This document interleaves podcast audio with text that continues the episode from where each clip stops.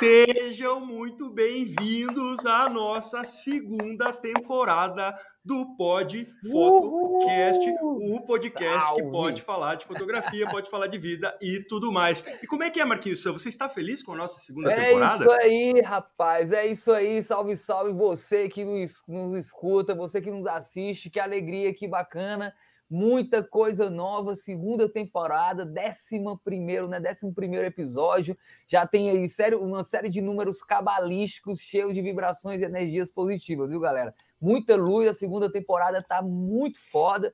Eu guia aqui a gente realmente sentou para seguir com essa evolução maravilhosa do tudo, né? Do universo fotográfico, da linguagem.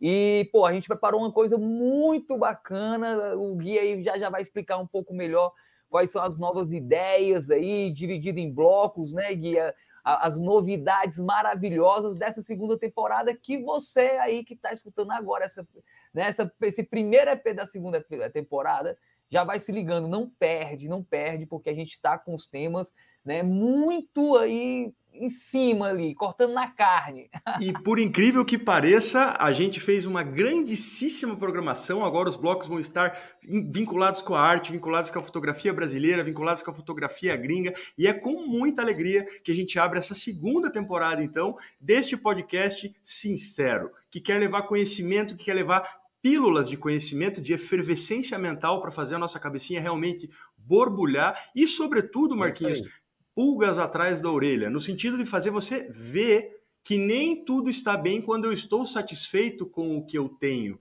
É preciso sempre o fotógrafo, o artista, encarar com seriedade, encarar que ele é um eterno insatisfeito. Para você produzir bem na fotografia, você tem que estar sempre disposto a ir atrás de mais, disposto a aprender mais.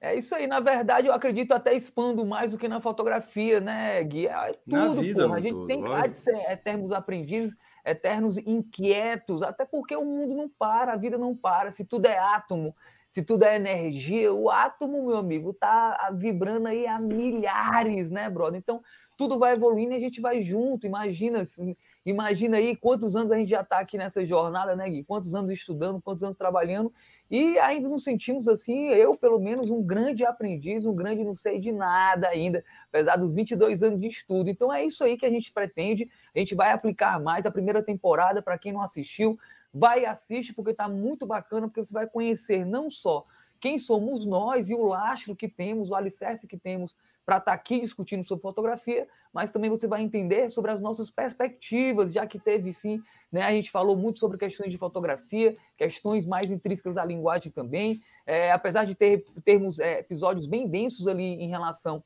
à teoria visual, que é muito bacana e é importante sim você estudar, mesmo você que trabalha no mercado ali na fotografia social, vale a pena checar toda a primeira temporada e principalmente os últimos episódios que foi em cima de mercado, de profissional, em cima de preço, orçamento. Tá muito bacana, principalmente para quem está começando e quer entender um pouquinho mais de valores, de serviço, o que é, que é o mercado, tá? Sendo que aqui realmente a gente veio com muitas novidades, né, Gui? A gente vai trazer a história da arte junto envolvido, vamos estar falando de várias escolas também, do modernismo, enfim, uma Vamos estar escolas. falando de dúvidas corriqueiras da atividade dúvidas. profissional, questões uhum. pessoais, vocês vão estar então de alguma forma muito mais próximos a gente. Podem mandar perguntas, podem mandar coisas que intrigam, podem mandar coisas que vocês não acham no YouTube. A gente e quer justamente falar sobre coisas que simplesmente não se fala. Então, sinta-se bastante à vontade para falar sobre fotografia avançada, para falar sobre fotografia básica aqui com a gente. Queremos servir de alguma forma, então, como um ombro amigo, tá? E até um divã que te ajude e te conforte e realmente tenha algum lugar que você possa extravasar essas coisas que indignam, então, bem mais perto é. de você, bem mais perto da arte, falando então de diversos ramos e diversas escolas Lem estéticas, lembrando, né, pensamentos. Né, hum. que, que, aqui no Pode, no Pode Photocast, galera, é muito bacana que tanto eu e o Gui, a gente tem uma formação muito bacana na parte da academia, então tem muita gente que gosta de fotografia como pesquisa.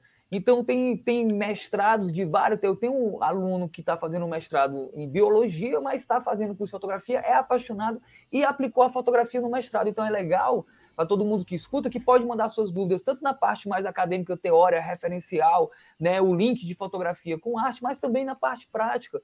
Porque eu mesmo tenho 20 anos de fotografia profissional. O Gui também já tem uma jornada boa dentro do mercado né? Mercado mesmo ali, paybuff social, gastronomia. E sou, sou ou era advogado e estudo ciências sociais, que envolve antropologia, que envolve sociologia, que envolve ciência política, que envolve todas as questões que estão na nossa vida, assim como a fotografia está. Então estamos aqui para ser um ombro amigo, é para ser um divã, para falar tudo que não está no manual da câmera, porque o manual da câmera não forma fotógrafo. Se fosse, teria muito fotógrafo por aí. E vamos entrar no nosso episódio de hoje, então. nessa. então. Marquinhos San como realizar um ensaio fotográfico barra como realizar o meu primeiro ensaio fotográfico e depois de hoje eu juro, juro, juro, juro, juro que não é um papo coaching, mas que não vai ter nenhum restinho de medo, de insegurança, de ansiedade para produzir este teu ensaio fotográfico. Porém, é preciso programação e empenho, né, Marquinhos? Não é do nada que o cara faz um ensaio fotográfico. É isso aí, é isso aí, galera. Não tem como ser, né? Não tem como ser. É, existe um processo, existem fases. Não tem como você pular fases, porque se o fizer, vai ter percas, né? Vai ter percas. Então a nossa intenção aqui é realmente mostrar para você e facilitar, deixar mais claro um passo a passo. Você segue esse passo a passo e vai dar, vai dar uma coisa muito bacana no final, certo? Porque eu lhe digo aqui agora que 90% das pessoas que estão arriscando aí os seus primeiros ensaios vão meio que naquela de vamos lá para o jardim no meio da cidade e vamos ver o que que sai. E não é Isso. assim.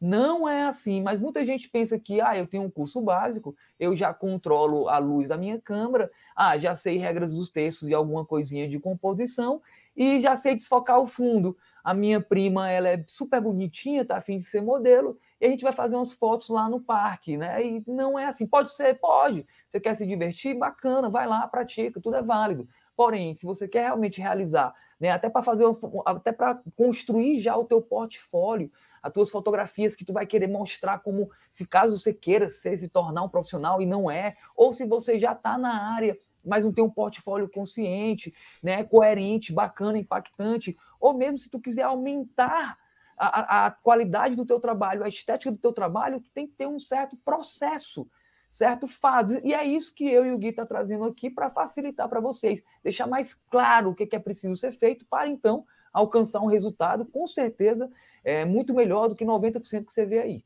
é que a gente chama de resultado de assertividade, né? Lembrando, lembrando para os nossos queridos ouvintes que aqui escutam a nossa voz através dos tocadores de podcast, YouTube, Deezer, Google Podcast e Spotify. Então, quem quiser ver a gente no YouTube, vê a gente no YouTube, vê a nossa carinha. Quem quiser só escutar a nossa vozinha, escuta no Spotify, escuta no Deezer. A escola de fotografia tem os nossos primeiros episódios da primeira temporada e virá esta segunda temporada fervendo, queimando.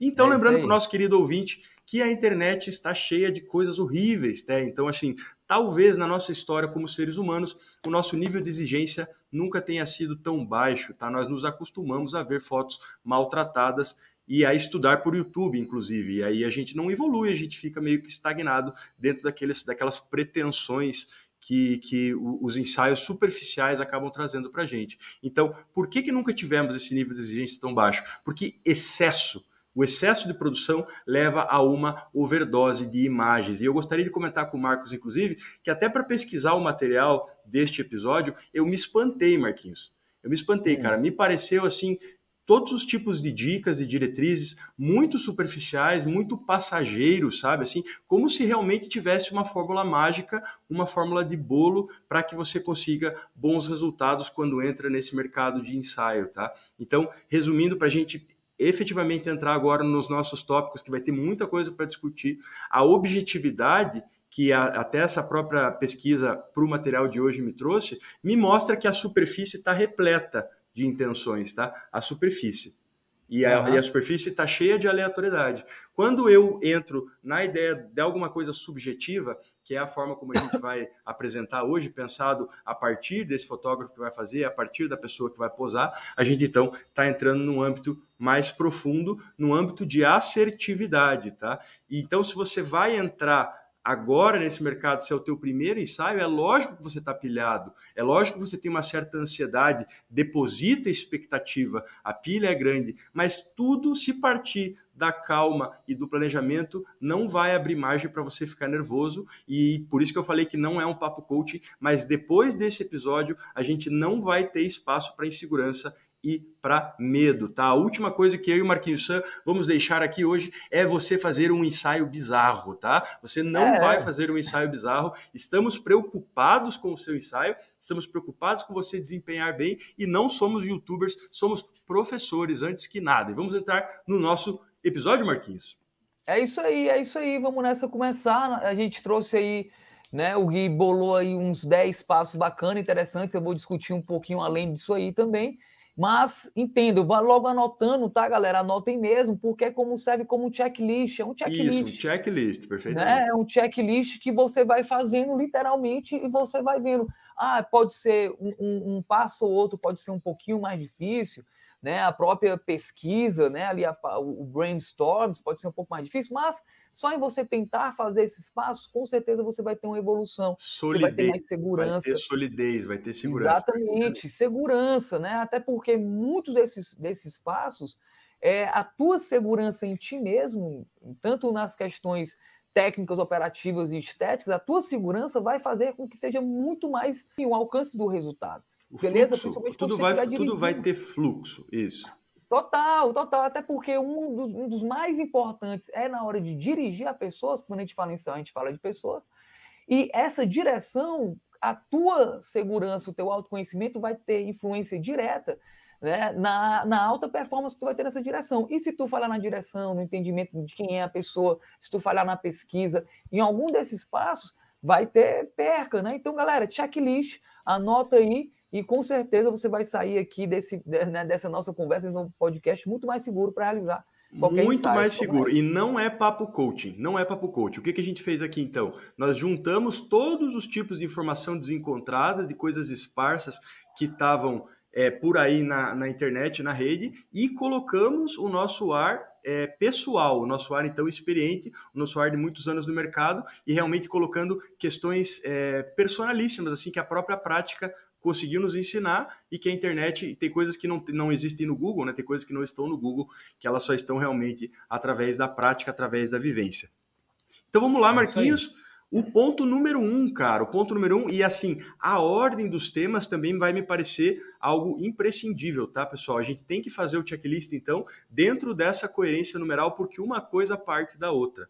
Tá? Então a gente vai falar algumas coisas com relação ao ensaio em si, a personalização do ensaio, e aí no final vamos falar algumas coisas com relação à parte técnica, incluindo, por exemplo, o horário, algumas direções de coisas para você ver se está levando, e incluindo algumas questões relativas à direção de pessoas. Tá? Então não vamos nos aprofundar em, em muito em nenhum tema, mas se você fizer esse checklist, com certeza vai render, vai ser menos aleatório e vai ter uma taxa maior de assertividade. Então vamos lá. Ponto 1. Um. Ponto 1, um, Marquinhos San, do que se trata o ponto 1 um, para começar a conversa. Conheça o seu cliente. Conheça o seu cliente. Nunca, nunca, nunca um fotógrafo que se diz um bom profissional deixa para ter esse contato no dia do ensaio. A gente tem é, sempre que é... minimizar, minimizar cagadas, sabe? Assim, potenciais cagadas. Tem, e, e outra, para quem não se ligou, tem muita gente hoje em dia que é lindo na internet e pessoalmente não é lá essas coisas, entende? Você já vai, com o teu lar do fotógrafo, para começar tudo, você vai entender como essa pessoa se move, como essa pessoa fala, como é que ela se comporta. Você vai conhecer e entender o seu cliente. Um café é, é. sempre uma belíssima oportunidade. Se a pessoa não, é. não gosta de tomar eu café, você convida ela para um chá. Né? Eu sei que ah. na Covid é um pouco mais difícil, mas dá, viu, galera? Não tenha desculpa, não, dá. Isso é muito importante, tá? Isso aí, tá, galera? É, é, é, a questão do conheça seu cliente, ele é fundamental, faz parte é, dentro de um processo criativo, seria a sua pesquisa. É muito importante você entender quem ele é, né? O tom da sua voz, como o Gui falou, como ele se comporta. Dá uma pesquisada também no seu, no, no, no, no que ele gosta de fazer, né, cara? Nos sonhos, de repente. Eu sempre aconselho, eu sempre aconselho, hoje é mais difícil, mas eu sempre aconselho que você se encontrar em um local do cliente, ou no escritório dele, ou na casa dele, ou num canto que ele se sente muito bem, porque o espaço vai contar Já percebe outras coisas, lógico. Certo? É, então você vai entender como é que os livros que ele tem na mesa, as fotos que eles têm num quadro, e tu pode pensar isso como, como sonhos, como desejos. Isso vai estar dentro ali da tua, né? Claro que quanto mais tu souber daquilo que a gente falou muito na primeira temporada, que é justamente as outras disciplinas ali, a sociologia, a antropologia, tu vai pegar esses signos e vai estar contando na tua interpretação do cliente. E se tu entregar isso que ele quer sem ele falar, aí, meu amigo, Imagina, né? O cara vai falar assim, cara, o cara descobriu a minha foto, como é que eu amo. Eu não sei nem como é que o cara sabia. Entendeu? É. Então, esse lance da pesquisa do cliente é o primeiro passo, é fundamental. Você precisa entender. Isso, né? Isso você faz até com modelo. Se não for cliente social, se tu for fotógrafo de moda e o cara fala, ah, porra, ó, vai ser, a coleção vai ser coleção praia e o modelo vai ser esse aqui. Cara, só tu dá fazer uma pesquisinha do modelo, saber que o cara toca um violão, que o cara viajou para o México para surfar, isso, sei lá. Isso. Na hora de tu fotografar o cara, o cara é profissional, beleza, mas só tu falar, ei, pô, tu toca violão, que irado, eu me isso. amarro. O cara já vai se liberar mais para ti. Então, isso aqui é base, tá, galera? Por favor, não façam isso de botar no Instagram uma promoção de 150 reais no ensaio. E, e conhecer falar, o cliente na hora. É. E conhecer, marca lá, no, marca lá naquele parque lá daqui, bonito de Curitiba aí, que tem aquelas coisas. O Jardim Botânico. Pronto, marca ó, lá no isso. Jardim Botânico, domingo, duas horas, viu, seu Antônio? E é perfeitamente isso. Aqui tem um, tem um lugar que é muito fetiche de fotógrafos, que é o Bosque, do, Bosque Alemão. Aqui, velho, o cara falou que vai fazer ensaio no Bosque Alemão, o cara já olha, hum, ensaio no Bosque Alemão e tal. E outra, gente, flagrar o cliente, e a gente já vai se aprofundar nisso no, no ponto 2, perfil, que eu vou trazer uma classificação de antes de Cristo, que é alguma coisa que, que, que, pode se orientar ainda. Tem muito fotógrafo que vende uma fumaça disso aí online, que é a classificação de Hipócrates. Só para fechar esse tópico 1 aqui agora, esse ah. momento de você conhecer o teu cliente no prévio vai ser o momento, antes que nada, de você transmitir segurança para o teu cliente, para ele saber, porra, esse cara é profissional, porra, esse tá. cara realmente fala bem, porra, esse cara realmente se preocupou com os detalhes, me apresentou um orçamento bonito, me convidou para tomar um café, ele se preocupou com saber quem eu sou, entende? Uhum. Esse cliente não é um cara que tem uma, ele não faz foto que nem faz pão. Inclusive, né, Gui? Inclusive, dentro de muitas teorias, tanto da PNL como a comunicação persuasiva, esse primeiro contato é o mais importante. É isso, mais importante isso. que o carro que tu tem, é mais isso. importante que a faculdade que tu fez, o curso que tu fez, é esse teu primeiro contato. E para quem quer dominar essa fase, que é uma das mais importantes, com certeza, tanto sua como do cliente, você tem que ler o livro Como Convencer Alguém em 90 Segundos, do Nicholas Bolfman, que ele fala da técnica dos 90 segundos, que é um minuto e meio, que é brutal, tá, galera? Então, se você. Lembrando que Nicholas Bolfman era um dos maiores fotógrafos de Nova York. Diga-se de passagem, só Nova York, de onde vem todas aí as maiores em relação ao mercado, e o cara desenvolveu uma, uma metodologia sensacional, principalmente para fotógrafo. Então, esse primeiro passo, galera, assim, vocês têm que fazer a parada para fazer isso acontecer, porque vai ser diferencial, diferencial. E tudo vai fazer ficar tudo mais feliz, e o cara mais feliz, ele vai falar para um monte mais de cliente, isso, e aí isso. tudo vai acontecer. E vai é falar, pô, o trato do cara foi sensacional, Sim, pô, o cara é. fez uma avaliação tipológica de personalidade comigo, o cara me ele entendeu. me perguntou, ele me perguntou coisa, ele perguntou qual era a minha cor favorita, ele perguntou qual era o lugar que eu queria conhecer, ele perguntou qual era o perfume que eu usava, entende? Isso é muito é. mais legal, velho. E aí a gente sai da superficialidade de levar a lousa, de levar a criança para se apoiar na flor, entende? Assim, de levar a grávida para colocar a mão na barriga na frente do lago, entende? A gente pode superar esse tipo de etapas e assim, com planejamento é impossível mandar mal, tá? Não tem essa. E agora a gente vai entrar no segundo tópico depois que eu entendi a minha cliente, eu vou traçar o perfil da minha cliente. Então, primeiro tópico, conheça seu cliente. Segundo tópico, perfil da minha cliente. E aí sim, Marquinhos Sam, eu gostaria de trazer a classificação de Hipócrates, porque esses dias Mano. eu fui sensibilizado, eu fui sensibilizado com um vídeo no YouTube e esse vídeo é, quis me dizer que as pessoas tinham determinados temperamentos. E eu fiquei muito curioso, porque os caras estavam vendendo esse tipo de informação dentro da fotografia, e aí fui pesquisar. Fui pesquisar e, e vi que era uma coisa realmente muito antiga, e lembrar que isso não. Nada na vida é regra, tá? Tudo na vida é tendência, tudo na vida é caminho, tudo na vida é uma, é uma questão de, de probabilidade, né? E depois que eu vou observar este meu cliente cuidadosamente e registrar os sintomas através da visão, como dizia o glorioso Hipócrates, considerado um dos pais da medicina há 400 anos atrás, antes de Cristo. Hipócrates definiu então registrando os sintomas através da visão, que as pessoas poderiam basicamente ter quatro temperamentos. Eu não sei se você já ouviu falar sobre isso, Marquinhos, mas são características, então, segundo Hipócrates, seriam tendências emocionais e tendências de humor que o meu cliente pode apresentar. E aí, lembrando sempre que eu estou falando de ensaios, tá? Com ensaios, nada meu tem que valer, tudo do cliente tem que valer. Eu preciso perceber ele no todo. Não adianta eu ter a fórmula de levar a lousa e apoiar a mão na barriga se o cliente realmente não, não tiver o tipo de desempenho que eu estou esperando ele. Então acaba sendo um pouco frustrante quando você programa alguma coisa e não conhece o cliente. O primeiro temperamento de Hipócrates seria o temperamento sanguíneo, tá? Sanguíneo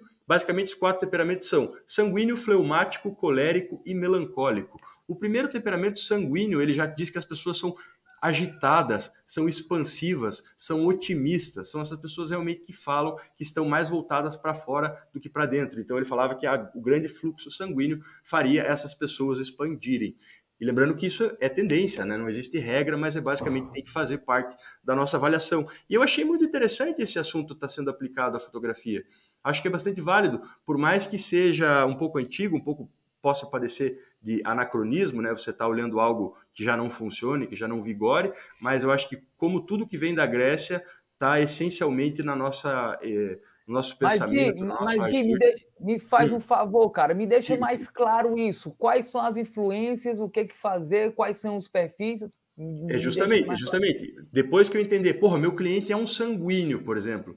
O cara é otimista, o cara é super agitadinho, o cara é super para frente. Eu posso realmente ousar, eu posso realmente colocar ele em situações mentais de alegria, de interação, de espontaneidade, entende? Coisas que possam é, somar com essa personalidade dele. Depois, é claro, de, de, eu, de, eu, soltar ele, de eu fazer ele realmente confiar naquilo que eu estou fazendo. Então, eu posso direcionar o meu ensaio segundo esse traço de personalidade que a pessoa apresente. Se ele não for um sanguíneo, ele pode ser um fleumático, que daí já é uma pessoa mais calm down, já é uma pessoa assim mais sonha, que, que nem o, próprio Hipócrates definia, era uma pessoa dócil, uma pessoa pacífica, uma pessoa sonhadora, calma, entende? Já tem uma personalidade assim, eu já poderia abusar, já poderia fazer poses mais introvertidas, poses mais no sentido da timidez, no sentido da descoberta. Isso funciona melhor com determinada personalidade, então. Então, a primeira é a sanguínea, a segunda é a fleumática, então calma, a primeira é um pouco mais agitada, expansiva, a segunda é um pouco mais calma, sonhadora, pacífica, a terceira já é a colérica, que daí já está mais no sentido positivo também daquele sanguíneo, então essa pessoa é, firme, mais durona, ela é expansiva, mas ela é mais durona do que o sanguíneo. Então, o colérico ele é firme, ele é ambicioso, ele é rígido, ele acaba sendo um pouco mais é, impositivo sabe assim, uma, até o próprio Hipócrates falava num sentido que hoje se traduz muito próximo ao dominador, né? É uma pessoa mais dominadora, então, que ela tem uma personalidade mais impositiva. Então, eu já pegaria isso e já aplicaria, por exemplo, ah, faça poses de, de presença, poses de, de, de, de empoderamento, pisando no chão, é, ângulos mais contrapicados para que essa pessoa realmente se eleve, realmente consiga explorar essa questão da personalidade. É, é mas aí, eu concordo hum. plenamente, sacou? Você tem que se adequar ao que a pessoa quer, os seus desejos, o que eles. Sendo que isso você identifica no primeiro passo, né? Claro, o perfil você identifica no primeiro passo. Isso, isso aí é total. Tu dividiu em perfis sendo que a programação neurolinguística não, não divide perfis. O que, que a programação faz? Você utiliza técnicas de espelhamento e entrega o desejo dessas pessoas.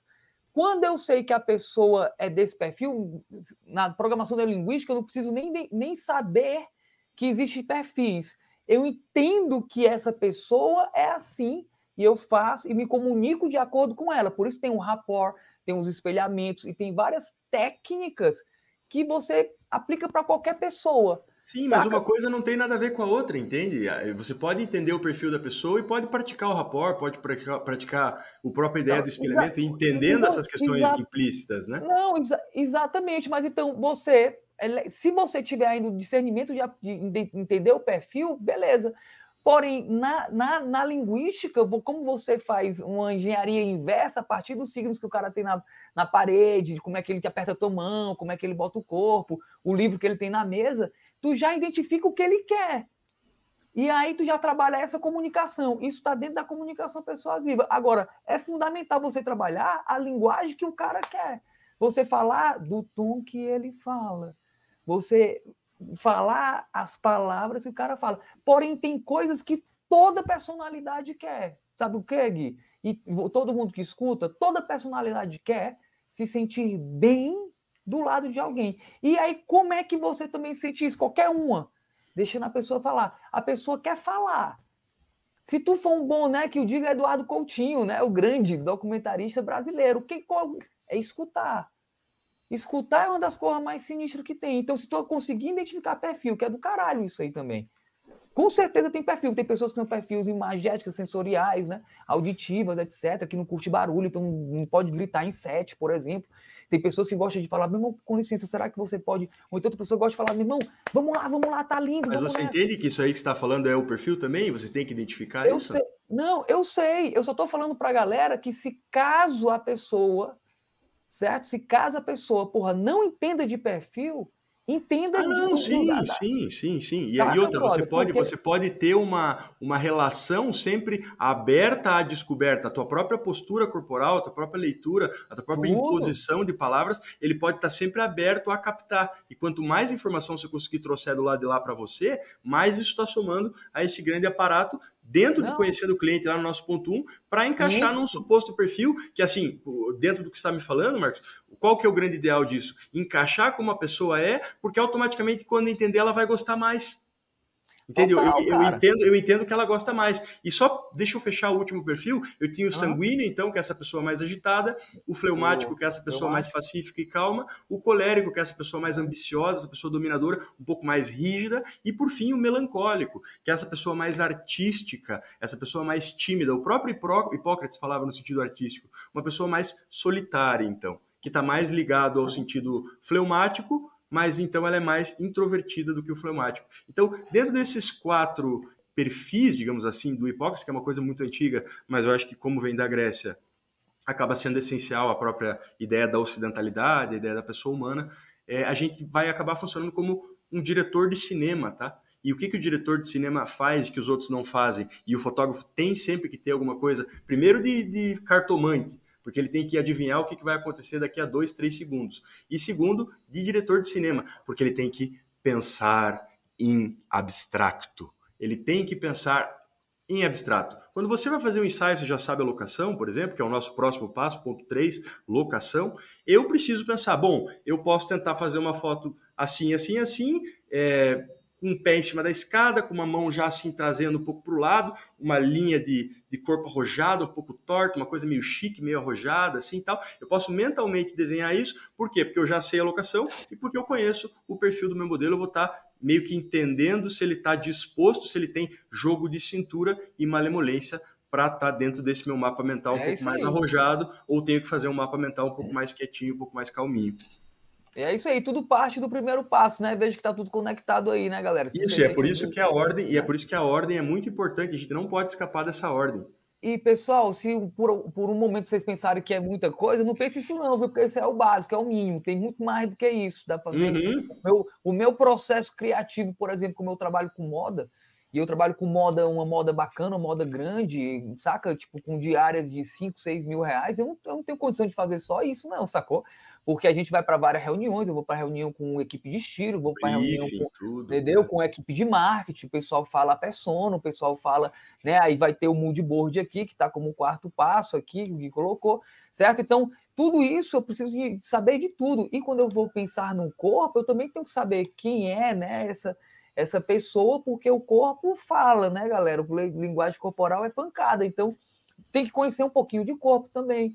Ah, eu não conheço porra nenhuma de corpo. Meu irmão, pois vamos conhecer, porque você está trabalhando com pessoa. Pois tu vai fotografar uma garrafa de vinho, né? Vai fotografar uma bolsa de couro. Não vai fotografar um corpo, não, se você não tem porra nenhuma de corpo, entendeu? É, é um toquezinho legal. E até a nossa própria, a nossa própria ideia, se a pessoa não tem muito trato, se a pessoa já é ali dentro daquela. Eu, fotógrafo, já sou um fleumático ou sou um melancólico, sou uma pessoa mais introvertida, quem sabe não seja uma boa você trabalhar com pessoas. Quem sabe você realmente uhum. tenha que se comunicar, a gente vai chegar lá, lá embaixo nas questões técnicas. Me expressar de maneira clara, quem sabe se eu não me expresse, eu seja uma pessoa mais caladona, né? Eu preciso trabalhar com coisas que não se mexam. Talvez seja uma uhum. boa possibilidade. Terceiro ponto, Marquinhos San. Terceiro ponto, locação. Locação. Aonde eu vou fazer este meu ensaio? Aonde eu vou fazer essas minhas fotos? E eu, é. Guilherme, acredito, não sei o Marcos, mas eu acredito que seja a mais cabreira de todas as tarefas, seja a locação. Envolve muitas coisas. Envolve liberdade, envolve privacidade, envolve dinheiro, envolve ter uma tomada ou não, envolve ter uma parede branca ou não. É, a locação é fundamental, até porque a locação ela faz parte de todo o inconsciente narrativo da imagem, Isso. né? É, claro, vai depender muito do perfil. Por exemplo, tem uma história muito bacana, tem um cara que trampou comigo, o cara é engenheiro, né? O cara é engenheiro, pá, do cartesianaço, cartesianaço. E aí ele me ligou e falou assim, a esposa dele estava grávida, ele queria fazer um ensaio, né? E ele é, é, o, é ele é o gestor, ele é o que controla tudo, ele é o das planilhas de Excel, etc e tal. E daí o cara me ligou e falou assim, pô, Marquinhos, como ele trabalha junto e sabe que eu sou fotógrafo, ele falou, o cara é do Rio de Janeiro, ia fazer o um ensaio lá no Rio e tal. Aí ele falou, pô, Marquinhos, é, é eu, tô, eu tô com dúvida aqui sobre locação, eu quero fazer um ensaio de grávida da minha esposa, ela tá com oito meses, eu quero tem que ser agora. E eu estou com dúvida aqui, porque eu não sei se eu quero o externo.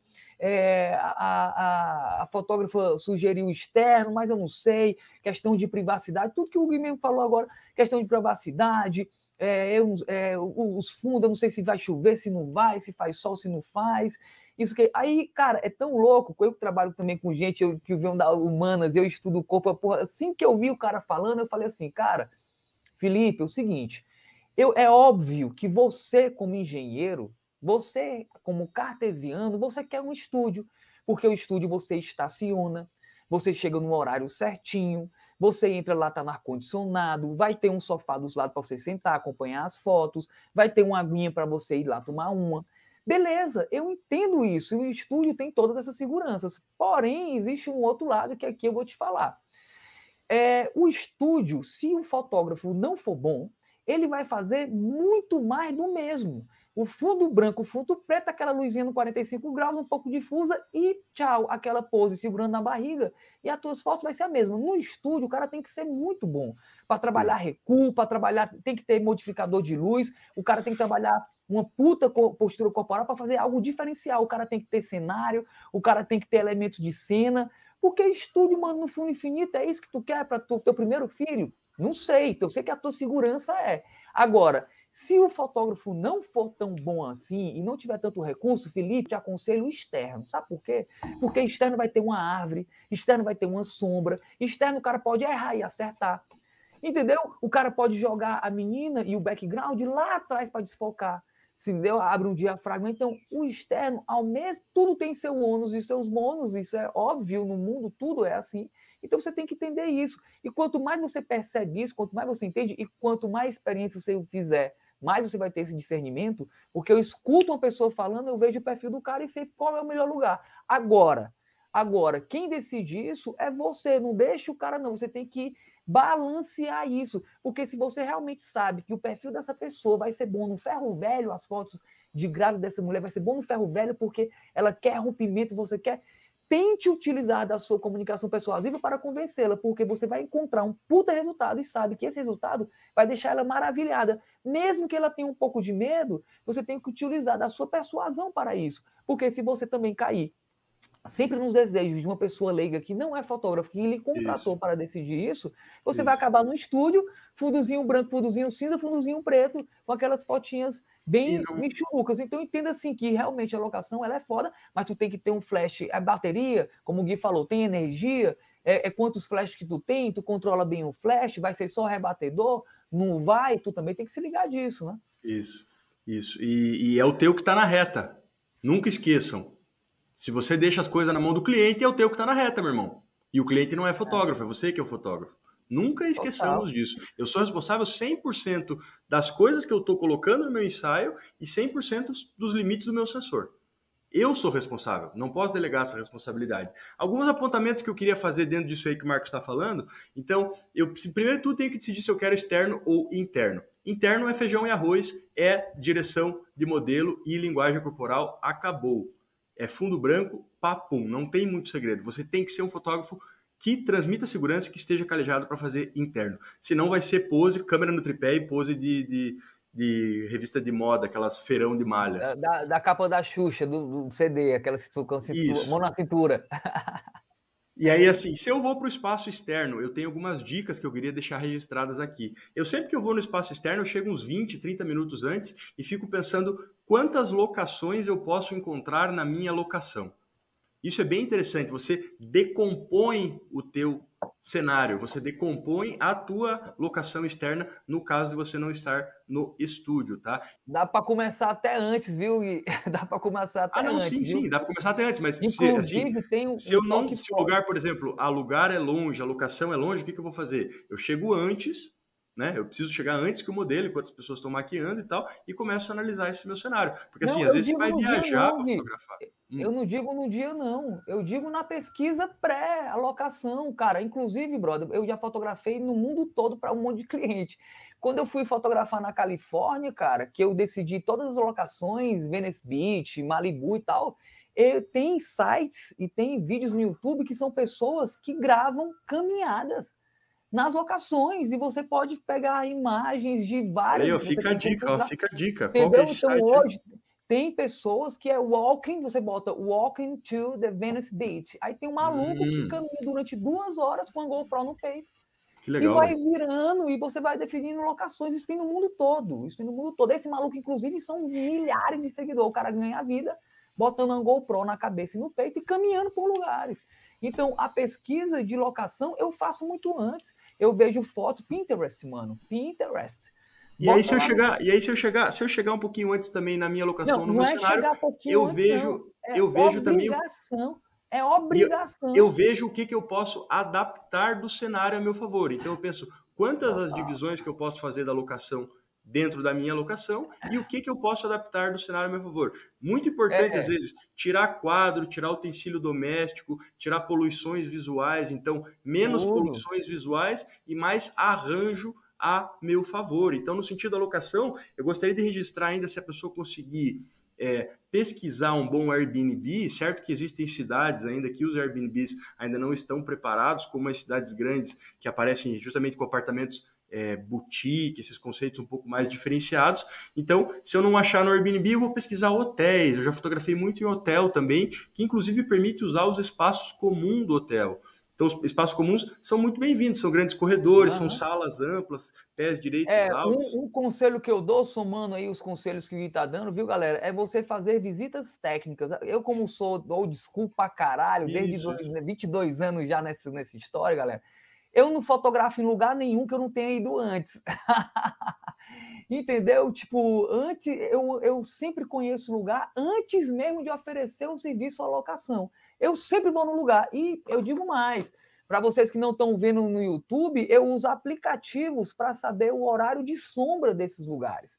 Eu, então, eu chego no local aqui, eu faço um mapeamento nos aplicativos Sunseekers, Luna, Luna Sun, tem vários aplicativos que te dá a direção do sol. Então, não tem, eu, eu não fotografo um lugar que eu não tenha ido antes com visitas técnicas para saber questões de projeção de luz e sombra. Então, façam visitas técnicas, até porque essa locação, galera, vai ser uma locação massa e que você não vai só usar uma vez. Pega um dia no mês, né? Como a Curtin Mitchell, que faz isso com meses, né? Pega um dia no mês ou dois e visita a tua cidade inteira para descobrir locações. Vai lá com o celularzinho e faz um mapa de locações faz duas visitas técnicas, faz pequenas fotos, registros e monta um banco de locação tua. Tu tá doido? E lembrando, e lembrando que estações do ano mudam o sol, viu, galera? É super importante ficar atento a isso, que no outono é uma coisa totalmente oposta à da primavera. E, como, e caso a gente não tenha assim orçamentos monstros, como o Marquinhos Sam tinha para fazer uma visita técnica, a gente acaba é, chegando horas antes, então, digamos assim, né? É, não, rapaz, eu nunca faço. As visitas técnicas ninguém paga, não, viu, velho? É, sai do bolso, sai do bolso. Então eu tinha, tinha um orçamento monstro. Claro que eu, eu tinha um orçamento monstro. Eu não Hã? viajo para Califórnia para fazer uma visita técnica, né, brother? É Por lógico, isso que eu vou no YouTube e vejo. Agora, na minha cidade, eu não vou pegar e vou dar um rolezão na minha vai, cidade. Vai dar um rolezão, aí, vai dar um rolezão. Pelo amor de Deus, né, Gui? Não, tu, dar, porra, eu vou nos hotéis caminhando, velho. Eu faço visitas técnicas, brother. Não tem como, galera. Saca, eu vou no parque sem, sem conhecer o parque, é vacilo. Aí você fica. Vai, ó, metade do seu tempo vai ser pensando em locação, vai ser olhando para um lado, vai ser para o outro. Faz uma visita, um, um rolezinho, galera. Isso vai ganhar muito no teu trampo.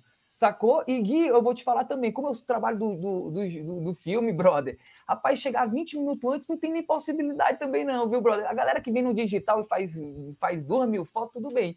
Eu chego uma hora antes, pelo menos, brother, pelo menos, pelo menos em qualquer canto, pelo qualquer canto, para conversar com segurança, para conversar com não sei quem, e se o cara me abordar.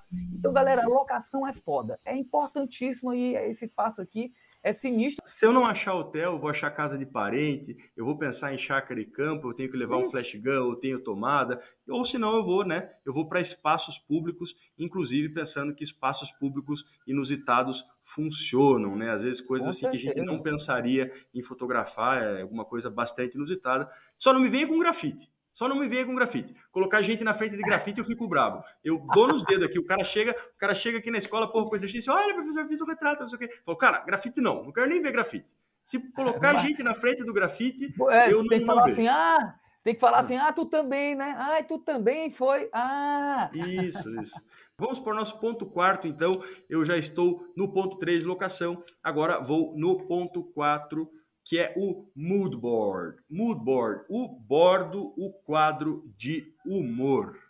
Não, o mood board ele é uma coisa bem fundamental, zona, viu, galera? Assim, é, ajuda muito, ajuda muito, assim, não tem ensaios mais profissionais, cara, porque ajuda muito. O mood board ele vai ter referência de cabelo, referência de luz, referência de corpo, vai ter, vai ser um, uma pesca, né? Vai ser ali uma pesca gigante para ti, sacou? Porque tu vai ter lá um, uma página só de referência de cabelo e de luz, flare, aí vai ter uma página só com referência de posturas, vai ter uma página só com referência de. Aí, se tu tiver feito uma locução, por exemplo, os meus mood boards já tem as, as, as visitas técnicas com as fotos de locação, por exemplo. Sacou, Gui? Porque eu vou com o moodboard e, já, e dentro da minha locação já tem as fotos. Já aponta, já mostra. Uhum. Já tá lá. E se eu tiver os looks, por exemplo, na moda, Gui, a gente já bota o look na locação, sacou? Isso. Uhum. Então a gente não perde tempo de pensar e de criar na hora. Não, é de fazer a foto. Entendeu? Look 1, esse azul com não sei o que, naquela parede vermelha para dar contraste cromático. Pronto, pimba. Look, parede. Flow. Sacou? Então o moodboard, tá, galera? Para quem não conhece essa expressão, é realmente um mapa ali, é um quadro com tudo que tu precisa saber para facilitar muito o teu trampo. Então é um passo que vai demorar, um, vai precisar uma, uma dedicaçãozinha. Cara, mas galera, ó, galera, vale cada minuto de vale, dedicação. Vale. Pesquisa, pesquisa. Moodboard basicamente é pesquisa e dedicação, gente. Lá, lá em cima que a gente comentou aqui, ó, isso aqui não vai restar dúvida, mas é importante você ter dedicação e ter empenho, porque senão você não vai conseguir alcançar nada. E o mood board é, é o que mais vai exigir a dedicação e o empenho. O que eu costumo falar para os alunos é que pelo menos, pelo menos, o mood board tem que ter o rap. Você gosta de rap?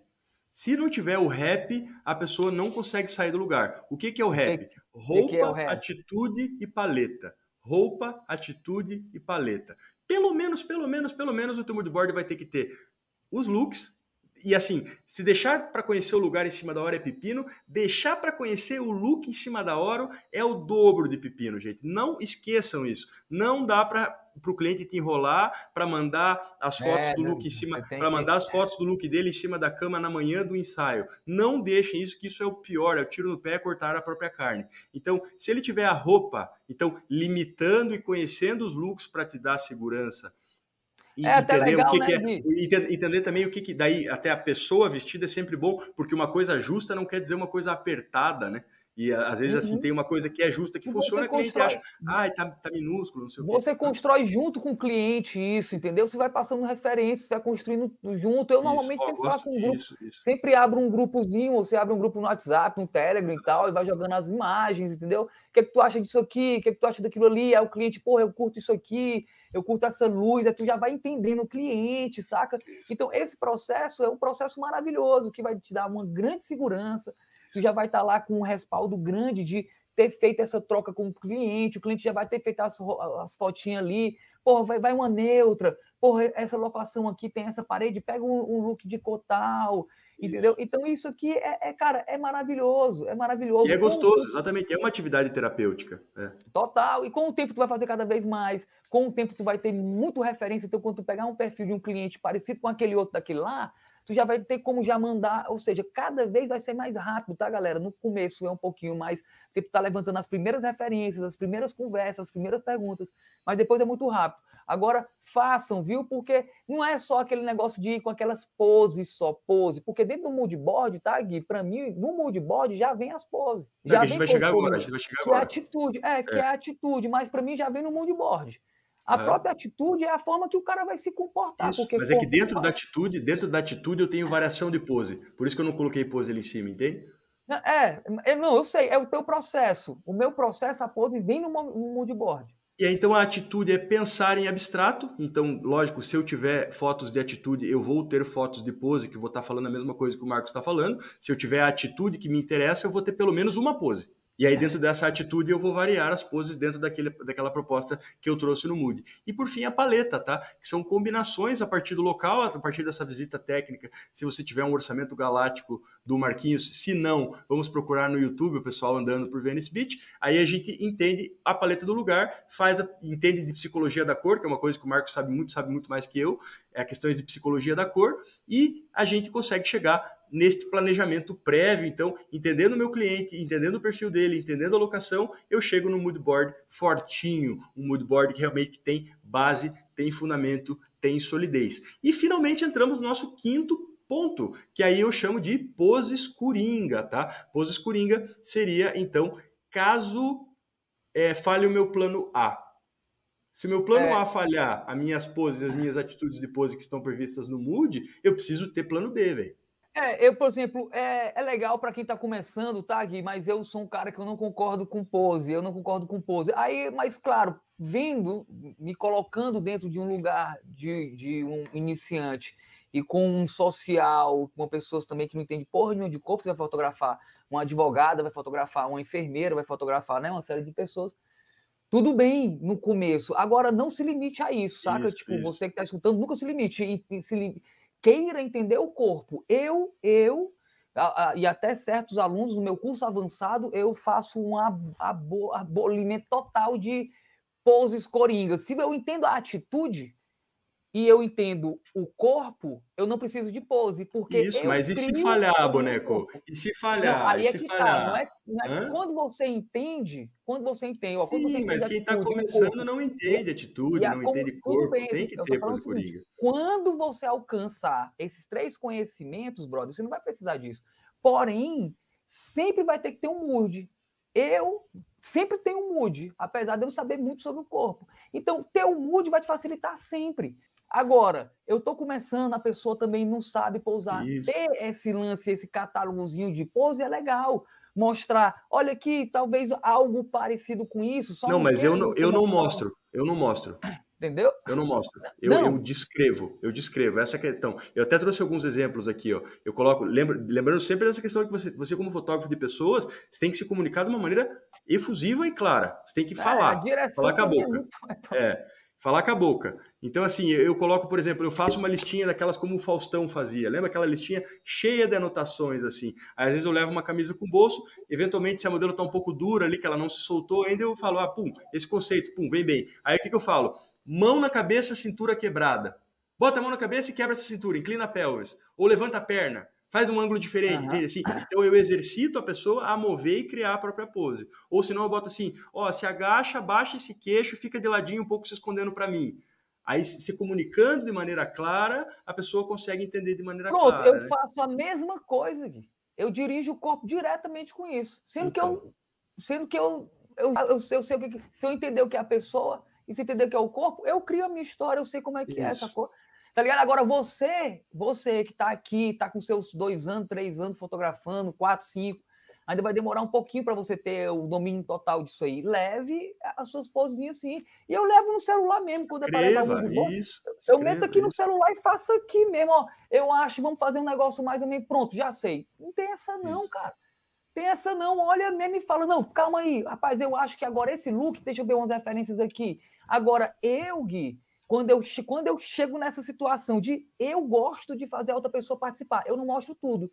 Mas, por exemplo, a técnica que eu uso, eu fotografo uma sessão, pá, pá, pá, pá, pá, pá e, e, e, trabalho com comunicação e com elogio, tá linda demais, bacana, que corpo Isso. legal, tá ótimo. E aí, de vez em quando, eu faço ela sentir a baba.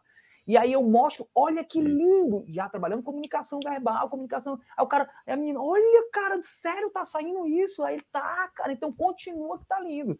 Então, da isso. mesma forma, em algumas referências, eu vou lá com o meu celularzinho, olha, vamos fazer essa atitude aqui, ó, tá vendo? Um corpo mais forte, um corpo mais, né, vibrante, olhando para o horizonte, vamos nessa, o que é que tu acha?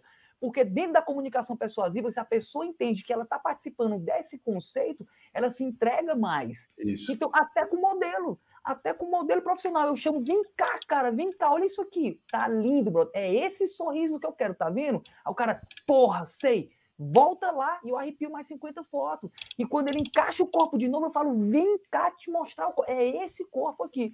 Então, galera, você pode ir com o seu PDFzinho no seu celular, sim, no teu WhatsAppzinho, participa, dá, troca uma ideia, porque a pessoa vai sentir muito, muito em cima da parada. Atividade, atividade, atividade e atividade. Não é. pode ser inativo nem passivo. Para você uma ser fotógrafo de pessoas, você tem que ser ativo. Total, hum. uma das coisas que eu, que eu sempre falo, né, que a gente conversa aqui, né, gente? Tipo, brother, você, ó, quando você coloca a câmera no olho, você tem que dobrar a comunicação verbal. Porque quando você está no olho, quando você está no olho, a comunicação perde, visual é. é muito forte. Isso. Então eu posso falar menos, eu posso falar mais baixo, porque eu tenho uma comunicação verbal, visual, corporal. Agora, quando eu corto o visual, que eu boto a câmera no olho, Cara, você tem que ter, você tem um déficit muito grande na comunicação, na interpretação, e você tem que dobrar a comunicação verbal. Então você tem que trabalhar o tom. Por isso é importante você falar do diafragma, não é falar da boca nem da garganta, isso é outras histórias, mas a dicção é fundamental, até porque o perfil vocal é 28% da interpretação do, do, da pessoa. Então você tem que entender isso. Agora, para você aumentar o teu verbal, tá, galera? Tu tem que estar tá com a tua câmera muito bem ok. Não tem que ficar quebrando a cabeça com luz. E, e nem e, perdendo tempo com o diafragma e obturador, né? Exatamente. Tu tem que se dedicar total ao teu fotografado. Se tu conseguir fazer isso, vai ser lindo. Mesmo que tu trabalhe, cara, no modo de prioridade de disparo, mesmo que tu trabalhe, cara, aumenta a tua comunicação, porque vai ser fundamental a pessoa se sentir dirigida. Porque uma isso. pessoa que não conhece o corpo, ela tem que se entregar à tua direção. Se tu, por um momentinho, entregar essa responsabilidade para o fotografado, que é um leigo, que é um advogado, isso. que é um policial e militar. E é o teu que está é... na reta, é o teu que está na aí, reta. Isso. Ele vai travar. E aí, mano, quando ele trava, puta, velho, sacou? Então, tu, tu jogar injeções de ânimo, dizer que tá massa, brother, relaxa fazer isso. uma tal. Então, cara, a comunicação vai ser foda. E para isso, tu tem que esquecer a câmera. Para esquecer a câmera, tu tem que estar tá dominando um pouquinho aí isso. já a luz, botar. Entendeu? É fundamental todas essas partes aqui que a gente falou do corpo, se né? A pessoa, se a pessoa não confia, ela não responde. Lembrando que hoje a gente faz muita foto, lá naquele papo lá do começo do episódio, e se a gente faz muita foto, limita a nossa liberdade criativa. Então, assim, ninguém tinha lado bom no tempo do analógico. Ninguém tinha lado bom e a pessoa ela vai chegar com esse tipo de preconceito, com esse tipo de parâmetro. É a mesma coisa, você chega na é autoescola. É, gostei, viu, sabe, gostei.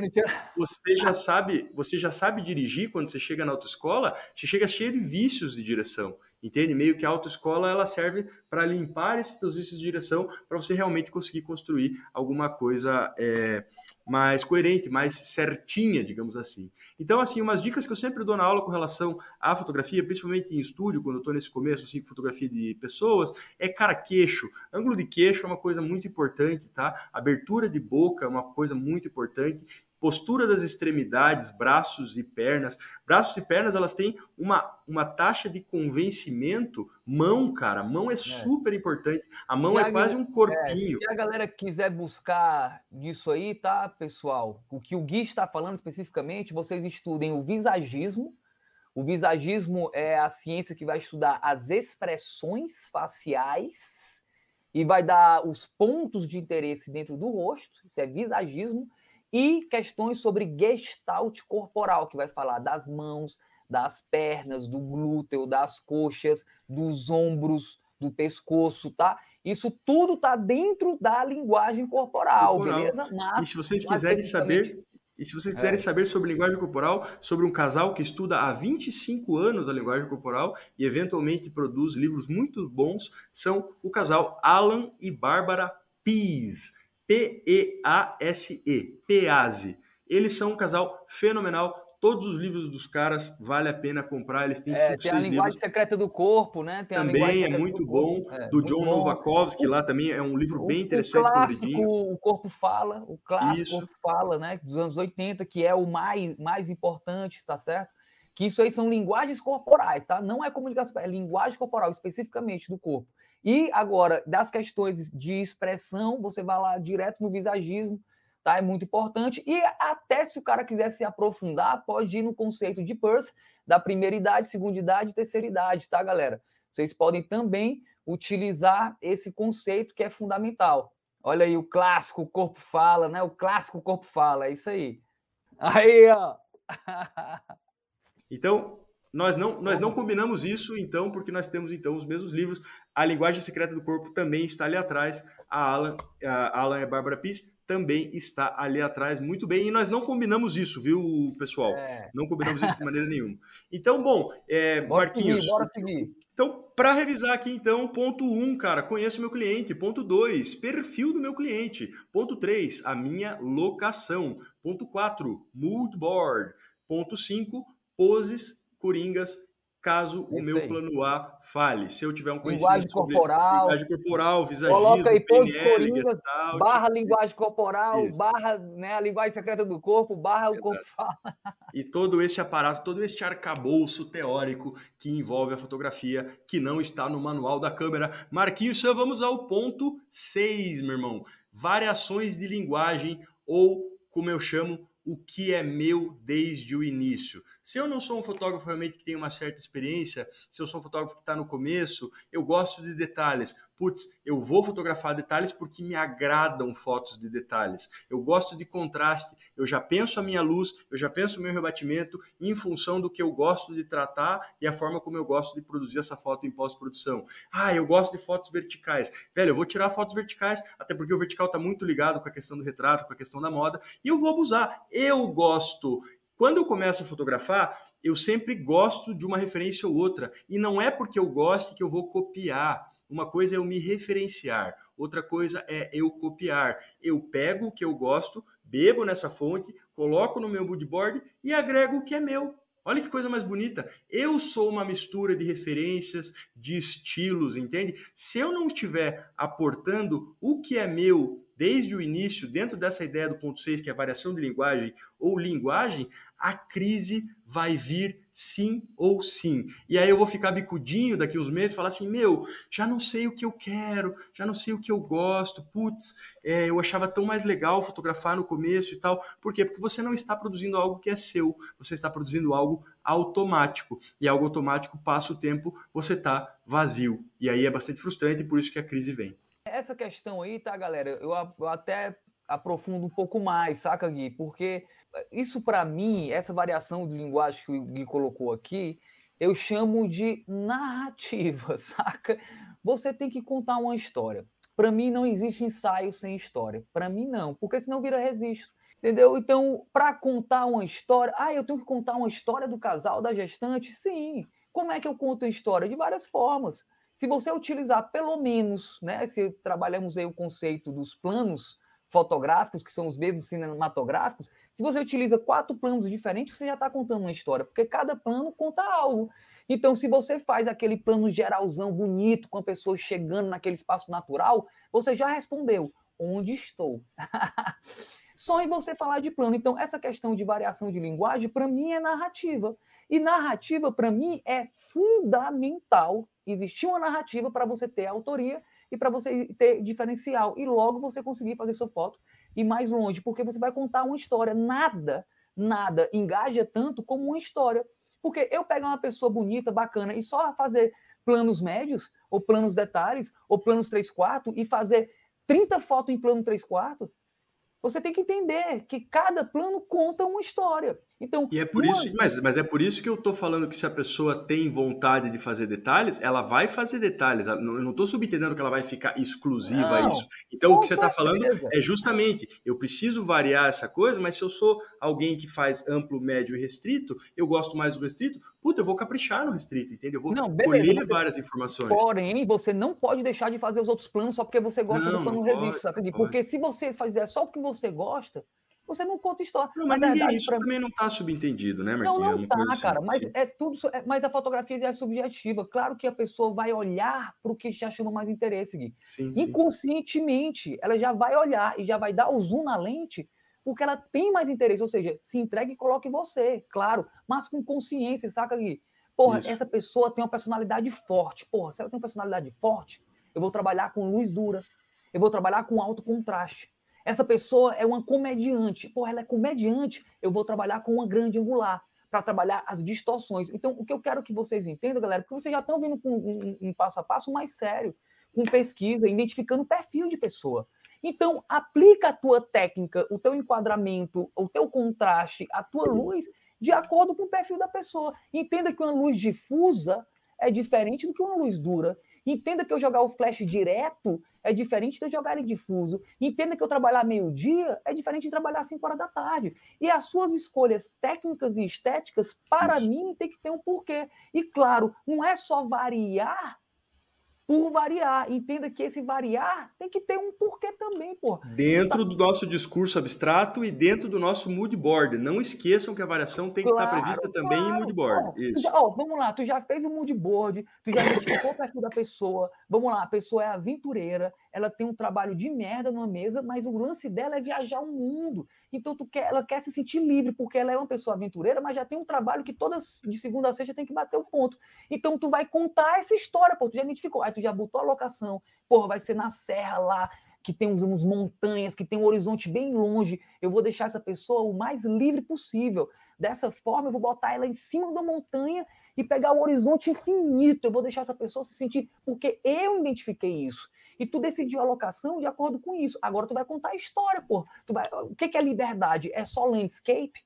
Não, é o pé no chão, é uma, uma, as, flor, as, flor, as folhas do outono caindo, pode ser uma porrada de coisa. É vento, é mão, é folha Tudo, voando. É, é a expressão de liberdade, é, é, até o Jack lá do Titanic, Rose, Jack, isso pode ser liberdade. Então, você tem que entender que eu sou um cara que sigo a narrativa. Eu, eu, porra, em 2002, eu já era fotojornalista.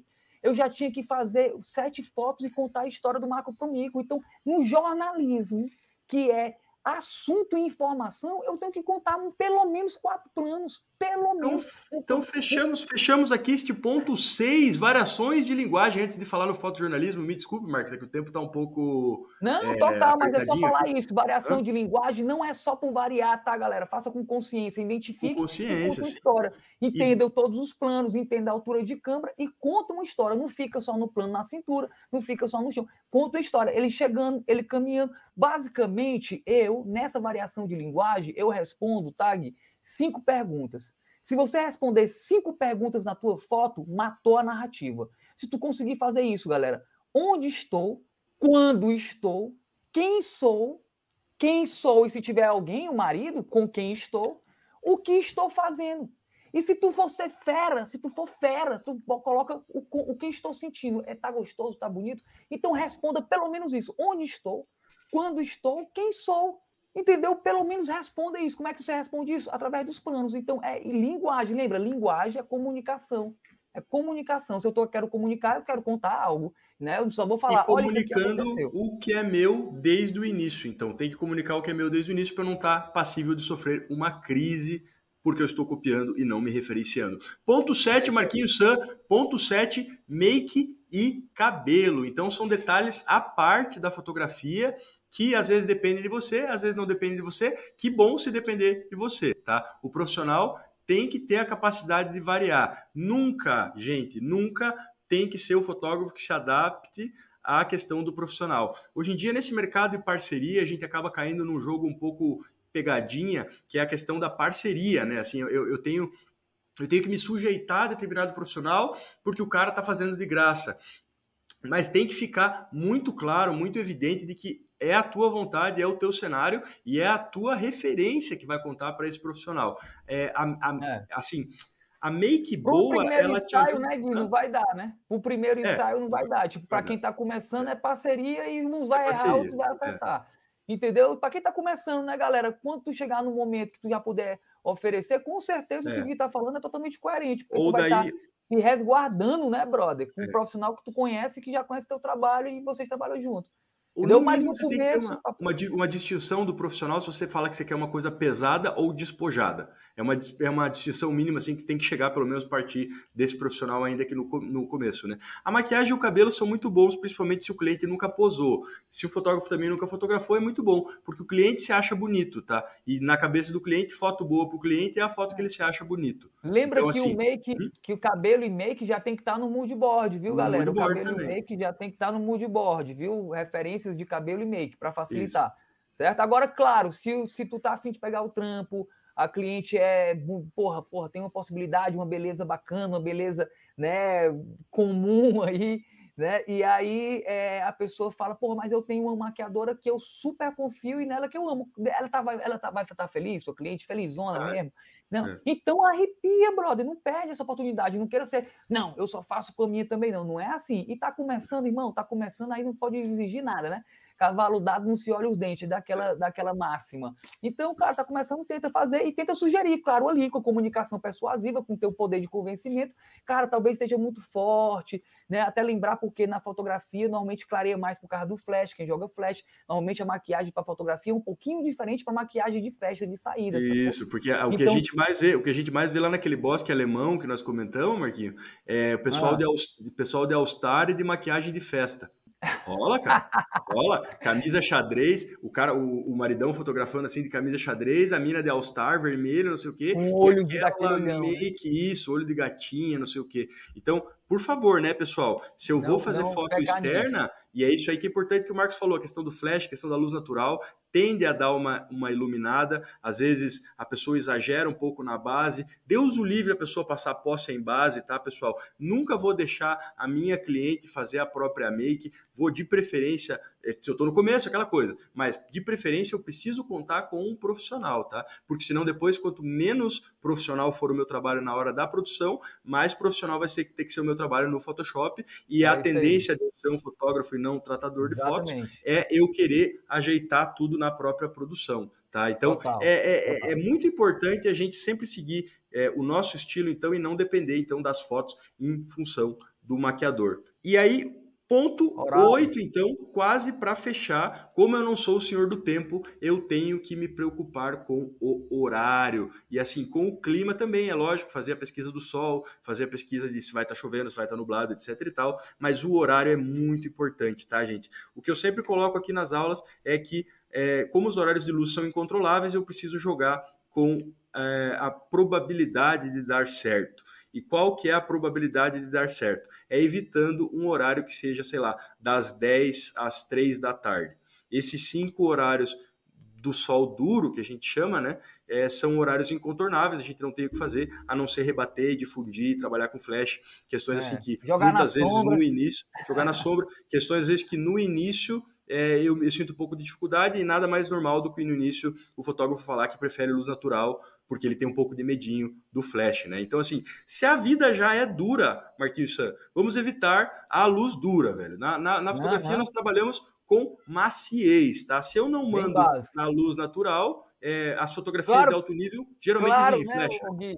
Se você trabalhar com o orçamento do Marquinhos é, o orçamento do Marquinhos Santos você tem a equipe lá. Leva pra... um Butterfly com três assistentes, é bota um Butterfly 3x3 é. e coloca quatro modelos embaixo do Butterfly, é. pode ser meu dia, 11. E se duvidar, e se duvidar, se o cliente estiver feliz, ele dá passagem para ir fazer visita técnica em Venice Beach. Aí sim. É, até, até hoje eu não encontrei um cliente tão feliz assim, não, ah, viu, entendi, Mas eu estou aqui à disposição, o universo. Se, se, ele quiser, se ele quiser me encontrar, venha cliente feliz. Vamos para universo, traga um cliente feliz a esse ponto de me fazer uma, uma visita técnica. Aproveitar e já pega galera, uma onda. Totalmente isso que o Gui falou é, é, básico, né? Por favor, né, galera? De 10 a 3 ali é sacanagem, até porque quem está começando, olhe lá se vai ter um assistente. Eu comecei muito a assistenciar com a minha esposa, né? E a gente sempre leva nossos isso, parceiros. Sempre, sempre, sempre. Sempre foram, ela sempre foi, então no máximo que eu tinha um rebatedorzinho.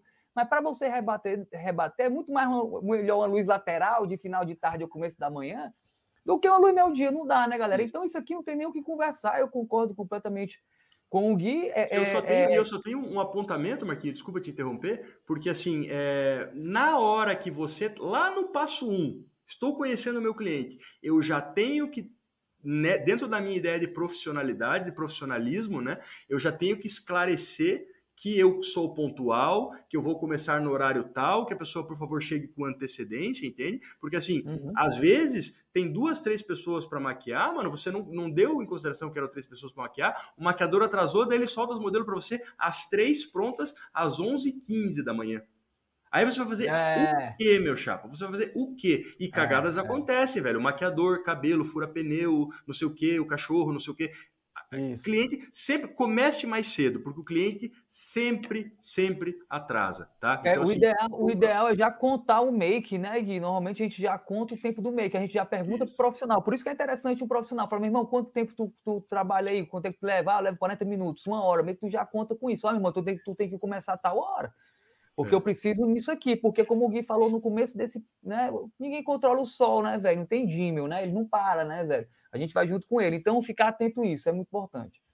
Um ponto nove, então, quase fechando os nossos pontos 10 pontos infalíveis para você fazer um ensaio realmente com credibilidade e um ensaio com cara de ensaio e não com cara de fórmula de bolo e nem de improviso. O ponto 9 eu resumi num grande balaião, num grande caldeirão de informações que eu chamo de parte técnica, tá? O que, que é a parte técnica, meu chapa? E isso é imprescindível, porque como as cagadas acontecem, se você não tiver um checklist, um checklist, um, um, como é que é? Uma, uma tabela de coisas a serem levadas, incluindo rebatedor, difusor, pilha reserva, tripé, todas as as borboletinhas. É o, ler, é escrever, né, Gui?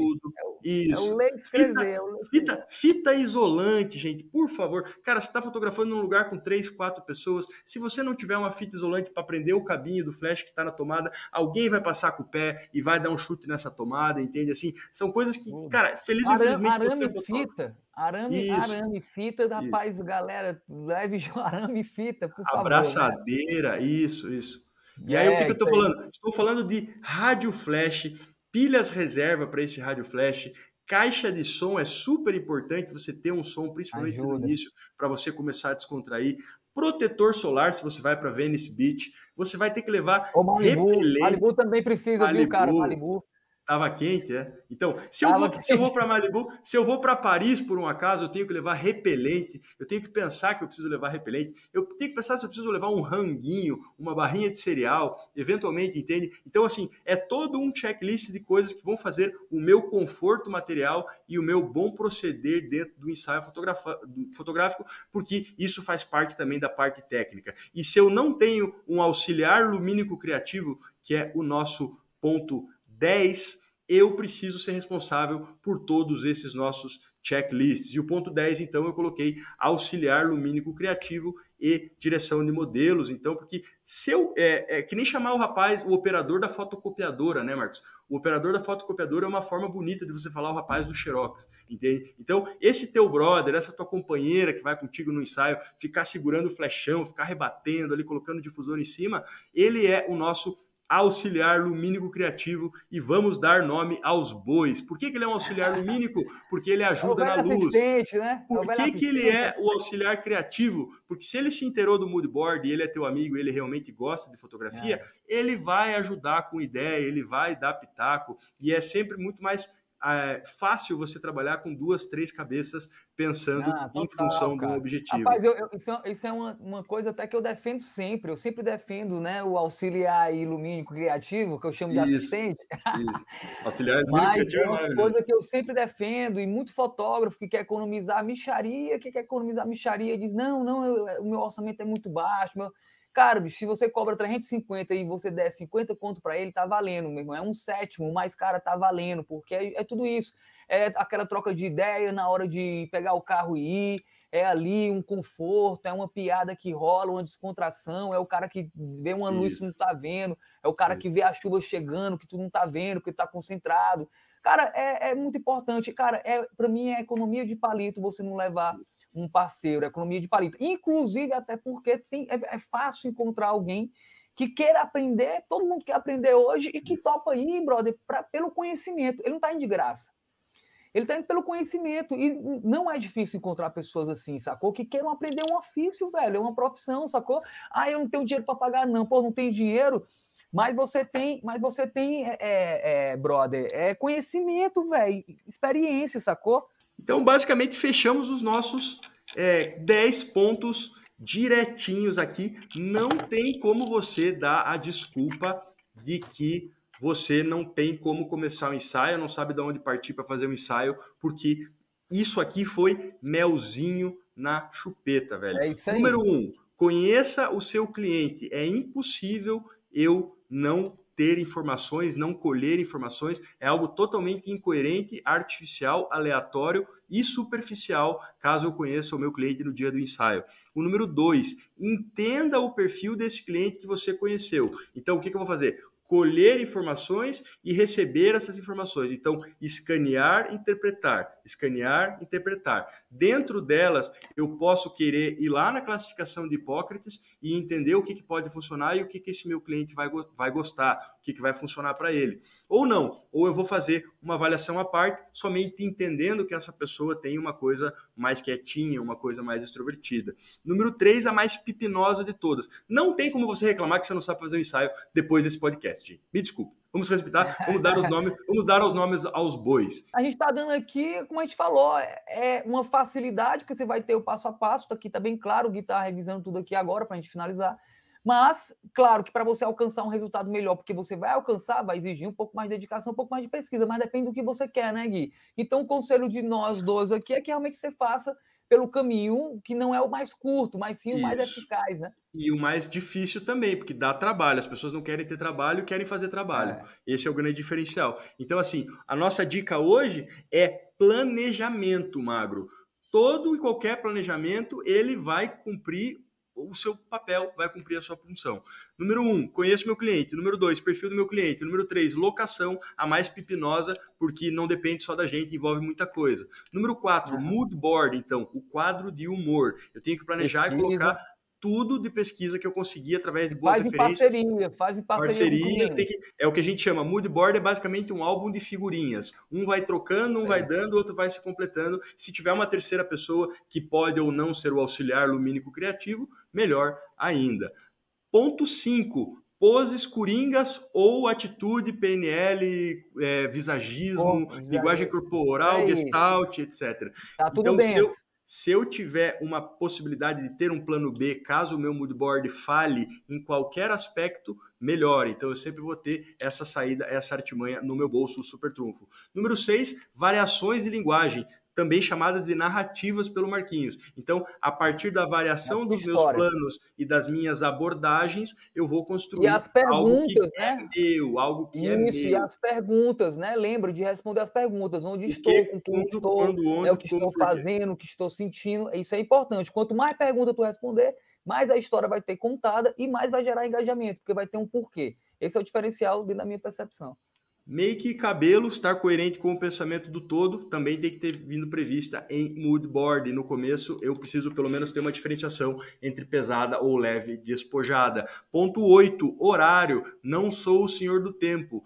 Pré-programe tudo. Cornete o maquiador, cornete a modelo, cornete as pessoas que têm que abrir a alocação para você. A vida já é dura, vamos trabalhar com luzes macias. Ponto 9 parte técnica, checklists de coisas, use equipamentos favoráveis, lentes fixas, várias abordagens, não delete fotos, meus rapazes, meus lindos, minhas lindas, não delete fotos, porque às vezes a foto que você está deletando ali no PC fica um fotão. E além disso, amanhã vai ser outro dia. Amanhã vai ser outro dia. Pode que você goste mais de uma foto que você já deletou e você já deletou. E por fim, o nosso glorioso auxiliar lumínico criativo que vale a pena. Que vale a pena. É um investimento, como é que é? É, é o, é o, o barato que sai barato. Então, não é o barato que sai caro, é algo sempre é. favorável para nós, porque tem alguém para pitacos e ideias diferentes das é, nossas. Lembrando que Estamos muito pra... concentrados. Hum? Lembrando que dá para fazer com menos passos do que isso, dá. Porém, dá. você vai ter, vai ter o déficit também no resultado final. Quanto mais então, passos você der. É, é, né? planejamento, Marquinhos, planejamento. E você não pode mais reclamar que você é inseguro, que você está ansioso, que você depositou muita expectativa neste seu ensaio e algo não ficou bom, porque é aqui hoje Marquinhos San foi melzinho na chupeta. É isso aí, é isso aí. Lembrando que tudo que é, é feito e refeito e a experiência e a prática vai te facilitar e vai, né, vai ser cada vez mais rápido, não vai ser nenhuma dor de cabeça. Mas começa, galera. Faz o primeiro aí, começa e, e vamos que vamos, beleza? Porque tá só começando a segunda temporada, segunda tá aqui, ó, ó, tá só começando, galera. Então já sabe, não perde, tá? Muitos blocos, vai ter convidado, vamos falar aí de fotografia brasileira, internacional, referência. Vai ter convidado internacional, vai ter programa em espanhol, mano, vai ser muito cabulosa. Já vai estudando el castelhano, ah, porque vamos ter que falar aí no espanhol.